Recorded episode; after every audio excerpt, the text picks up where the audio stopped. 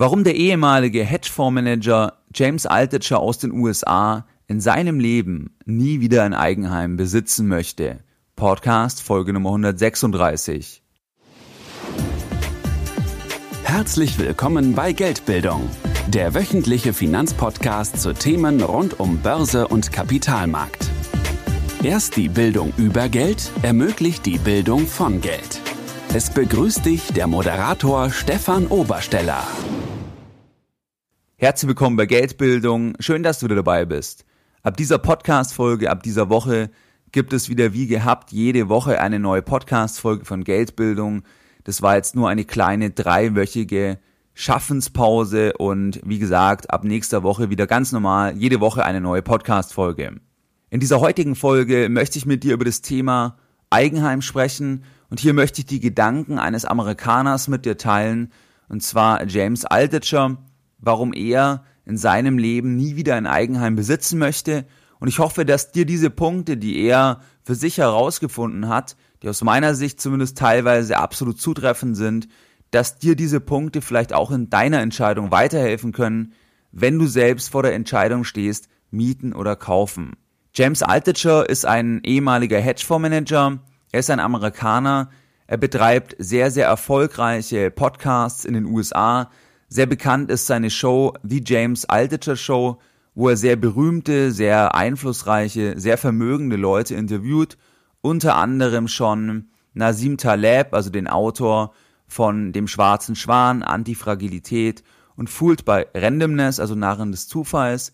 Er hat aber auch schon Milliardäre wie Peter Thiel interviewt oder auch wie Mark Cuban. Er interviewt aber auch Hip-Hop-Stars, also er interviewt vor allem Leute, die ihn selbst faszinieren und durch seine Reichweite und seine Bekanntheit hat er hier natürlich Zugang zu fast allen Persönlichkeiten im Prinzip.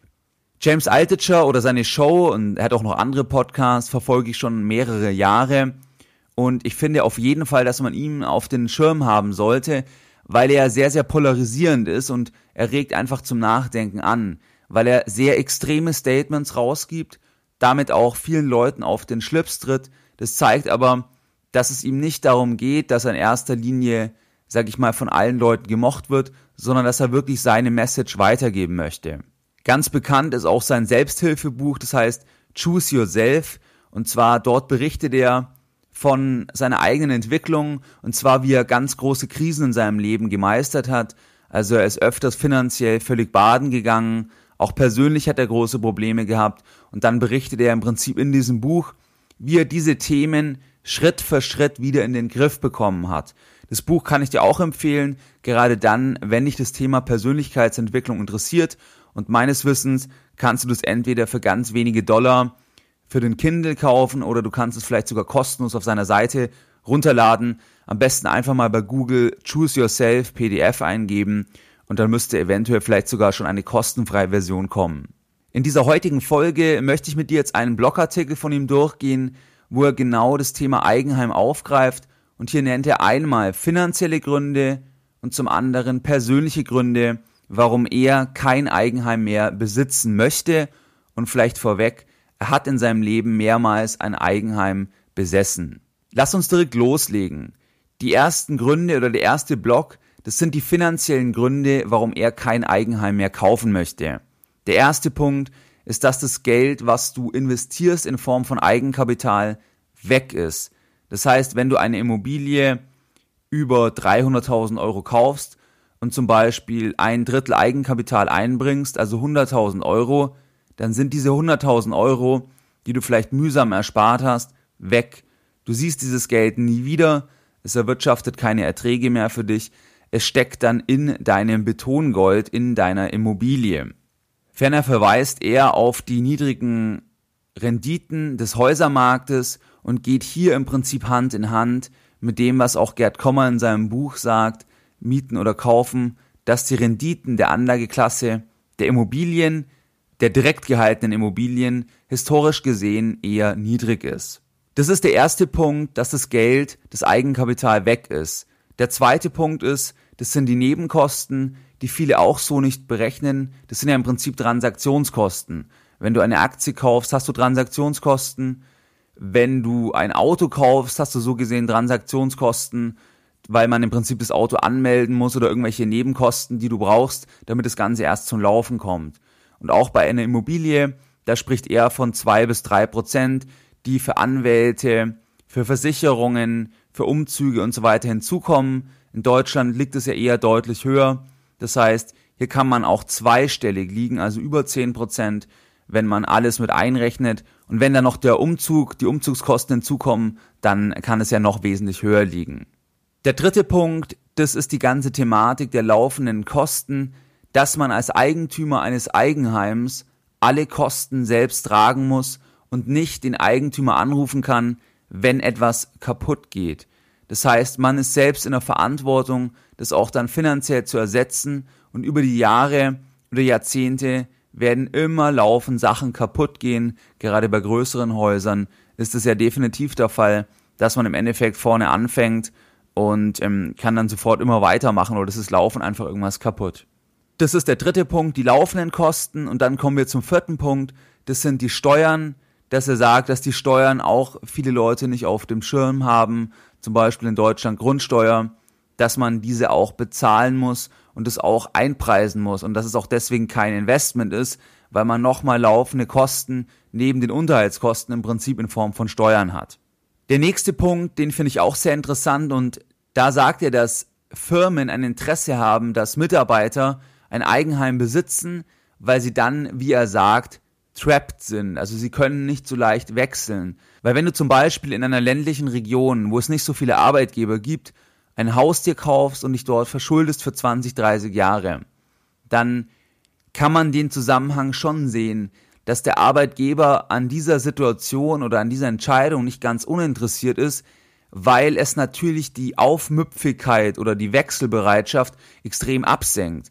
Weil wenn ich hier ein Haus habe, dann schlage ich hier Wurzeln und dann werde ich nicht so schnell wechseln. Vor allem, wenn ich hier auch noch sehr, sehr viel Kredit drauf habe. Der nächste Punkt ist, dass er sagt, dass ein Haus kein Investment ist, weil es die Merkmale, die ein Investment hat, nicht aufweist. Das gilt hier vor allem für das Eigenheim. Und zwar einmal, es ist extrem illiquide, das heißt, man kann es nicht schnell zu Geld machen.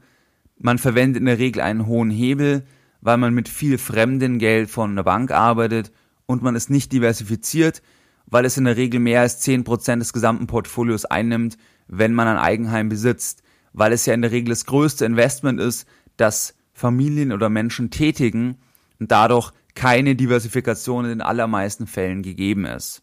Das sind soweit seine finanziellen Gründe und jetzt nennt er noch einige persönliche Gründe, kein Eigenheim zu besitzen und das ist auch wieder der erste Punkt, dass man trapped ist, also man kann nicht so schnell umziehen.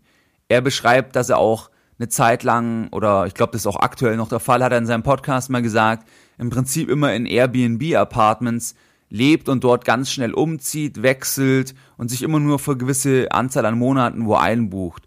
Und das ist natürlich bei einem Eigenheim nicht so leicht der Fall. Die Flexibilität ist einfach reduziert und das nennt er als ersten Grund, persönlichen Grund, was gegen ein Eigenheim spricht. Als nächsten Punkt nennt er das, dass manche Leute ein Eigenheim besitzen wollen, damit sie zum Beispiel an der Immobilie Veränderungen vornehmen können, in ihrem Sinne zum Beispiel die Wände verändern können.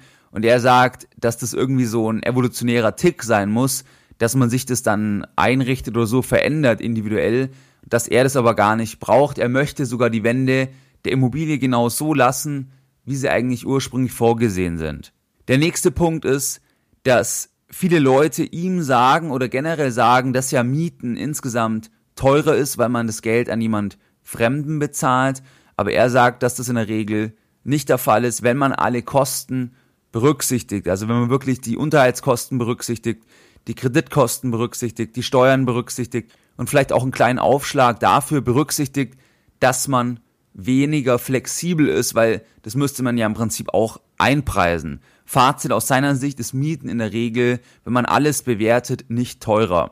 Der nächste Punkt, den nennt er Psychologie, den finde ich auch extrem spannend, weil er sagt, dass einem gesellschaftlich eingeredet wird, dass man erst ein erfolgreicher Mann oder erfolgreich ist, wenn man auch ein Eigenheim besitzt, dass es quasi so wie die Hochzeit oder meinetwegen wie Kinder eine absolute Obligatorik ist, dass man unbedingt ein Haus kaufen muss und dass deswegen Leute in einen Zugzwang kommen, weil ihnen dieser Traum vom Eigenheim im Prinzip seit Jahrzehnten erzählt wird. Und das sieht man ja auch in der Werbung zum Beispiel, wo ganz gezielt dann von Bausparkassen mit glücklichen Familien vorm Eigenheim geworben wird. Und wenn das im Prinzip über Jahrzehnte auf einen einprasselt, dann ist es tief verankert, dass jeder ein Eigenheim haben sollte, dass man sonst im Prinzip etwas nicht richtig gemacht hat. Und das nennt er als Falle quasi oder als falsch vermittelte Botschaft, dass das nicht der Fall ist, dass man nicht ein Haus besitzen muss, um im Prinzip ein vollwertiges Mitglied der Gesellschaft zu sein oder dass man sagen kann, ich habe es jetzt erreicht, weil ich jetzt auch ein Haus äh, besitze. Der nächste Punkt ist, den er nennt, deine Zeit. Das heißt, er fragt sich oder er fragt den Leser, ob es wirklich Sinn macht, so viel Zeit aufzuwenden und diese Zeit im Prinzip für eine Arbeit zu verwenden, damit man das Haus halten kann oder abbezahlen kann. Das gilt, denke ich, vor allem dann, wenn das Eigenheim sehr, sehr eng finanziert ist. Es ist ganz klar, dass viele Leute dann Jahrzehnte auf andere Sachen verzichten, damit sie im Eigenheim wohnen können. Und diesen Mechanismus stellt er in Frage. Ist es wirklich deine Priorität, dass du auf Urlaube, auf Reisen, auf Flexibilität, auf andere Sachen verzichtest, damit du dir das Eigenheim leisten kannst. Wie gesagt, wenn man genug Geld hat, dann ist es eh kein Thema, aber wenn man stark verzichten muss, dann ist es halt die Frage, ob das wirklich deine freie Entscheidung ist oder ob du diese Entscheidung triffst, weil zum Beispiel die Erwartungshaltung von anderen, von einem Umfeld oder gesellschaftlich an dich herangetragen wird, dass du zwingend ein Haus kaufen solltest. Ein weiterer Punkt ist, das geht eigentlich in die Richtung, was er vorher schon gesagt hat, ist so Wahlmöglichkeiten. Das heißt, er will jederzeit auswählen, wo in der Welt er lebt, wann er umzieht, weil dann auch erst Abenteuer möglich wären. Und das spricht natürlich auch ganz klar für ihn persönlich jetzt gegen ein Eigenheim, weil er dort diese Flexibilität nicht mehr so einfach hat, verglichen jetzt mit einem Airbnb-Apartment, wo man das Ganze ganz kurzfristig tageweise, wochenweise oder sogar nur monatsweise im Prinzip anmieten kann. Der nächste Punkt ist, dass er sagt, dass ein Haus zu besitzen, dass es auch Stress ist. Wenn du jetzt ein Haus hast, dann wirst du diesen Punkt nicht ganz verleugnen können, weil man Reparaturen hat, weil man halt eine andere Funktion als Eigentümer von der Ansprechbarkeit hat. Und wenn man vom Typ eher so ist, dass man sich um nichts kümmern möchte, und so ist James Altucher oder so habe ich es in seinem Podcast auch wahrgenommen, das hat er oft gesagt, dann ist es natürlich absolut Stress, wenn andere Leute von einem was wollen oder wenn man das Ganze mit Handwerkern koordinieren muss, dann ist das eine zusätzliche Belastung und ist die Frage, ob man diesen Stress sich selbst aufladen möchte. Der letzte Punkt, den er nennt, den Punkt habe ich auch schon öfters genannt, der ist im Prinzip Cash is King. Das heißt, dass er es mag, wenn er Liquidität auf der Bank hat, wo er jederzeit verfügen kann und entscheiden kann, für was er das verwendet. Und bei einem Eigenheim haben wir vorher gehört, ist es einfach so, dass dort die meisten Ersparnisse eines Durchschnittsbürgers, sag ich mal, reingehen, dass der anspart und dann das Geld ins Eigenheim packt und dann hat er natürlich kein oder nur noch wenig Cash und es gibt wenig Sicherheit, weil Cash ist Sicherheit, weil wenn du weißt, dass du für so und so viele Monate das Geld auf der Seite hast, dann kannst du entspannter sein. Und das ist natürlich immer eine Entscheidung eher gegen ein Eigenheim, wenn du den Fokus auf möglichst viel Liquidität oder zumindest, wenn wir jetzt von Aktien sprechen, von Wertpapieren, die du schnell realisieren kannst, wenn du dort den Fokus setzt. Das waren soweit die Argumente von James Altucher. Ich möchte jetzt in den Lessons Learned nochmal ganz kurz die Argumente zusammenfassen. Deine Lessons learned in der heutigen Podcast-Folge. Die finanziellen Argumente, die aus seiner Sicht gegen ein Eigenheim sprechen. Erstens, Geld ist weg. Zweitens, Nebenkosten beim Kauf. Drittens, Unterhaltskosten. Viertens, Steuern. Fünftens, du bist sehr, sehr gebunden. Du kannst zum Beispiel deinen Arbeitgeber nicht mehr so leicht wechseln, weil du vor Ort bleiben musst. Sechstens, ein Haus ist kein Investment. Warum? Wegen der Illiquidität wegen dem hohen Hebel und weil es die meisten Leute raus aus der Diversifikation bringt, weil die meisten Leute dann mehr als 10% ihres Vermögens im Eigenheim investiert haben. Die persönlichen Gründe, die gegen ein Eigenheim aus Sicht von James Altucher sprechen, sind die folgenden. Man ist trapped, das heißt, man kann nicht so leicht wechseln. Dann hat er das mit den Wänden erwähnt, dass viele Leute die Wände verändern wollen, er will es gerade nicht. Dann hat er den Punkt gebracht, dass Mieten, wenn man alle Kosten berücksichtigt, die bei einem Eigenheim anfallen, nicht zwingend teurer ist. Dann nennt er Psychologie als Faktor. Das heißt im Prinzip, dass einem eingeredet wird, man müsste ein Eigenheim haben. Erst dann würde man quasi erfolgreich sein. Dann nennt er den Punkt deine Zeit. Das heißt, willst du wirklich so viel Zeit aufwenden, nur um das Eigenheim abzubezahlen? Dann nennt er noch den Punkt Möglichkeiten. Das heißt, er will die Möglichkeit haben, jederzeit auch sich geografisch zu verändern, auch vielleicht in ein anderes Land zu ziehen für eine gewisse Zeit. Und das spricht auch gegen ein Eigenheim. Dann die letzten zwei Punkte. Das war einmal Stress. Das heißt, dass du Ansprechpartner bist für mehr Sachen, wenn du Eigentümer bist. Und das kann dann Stress verursachen. Und der letzte Punkt, Cash is King.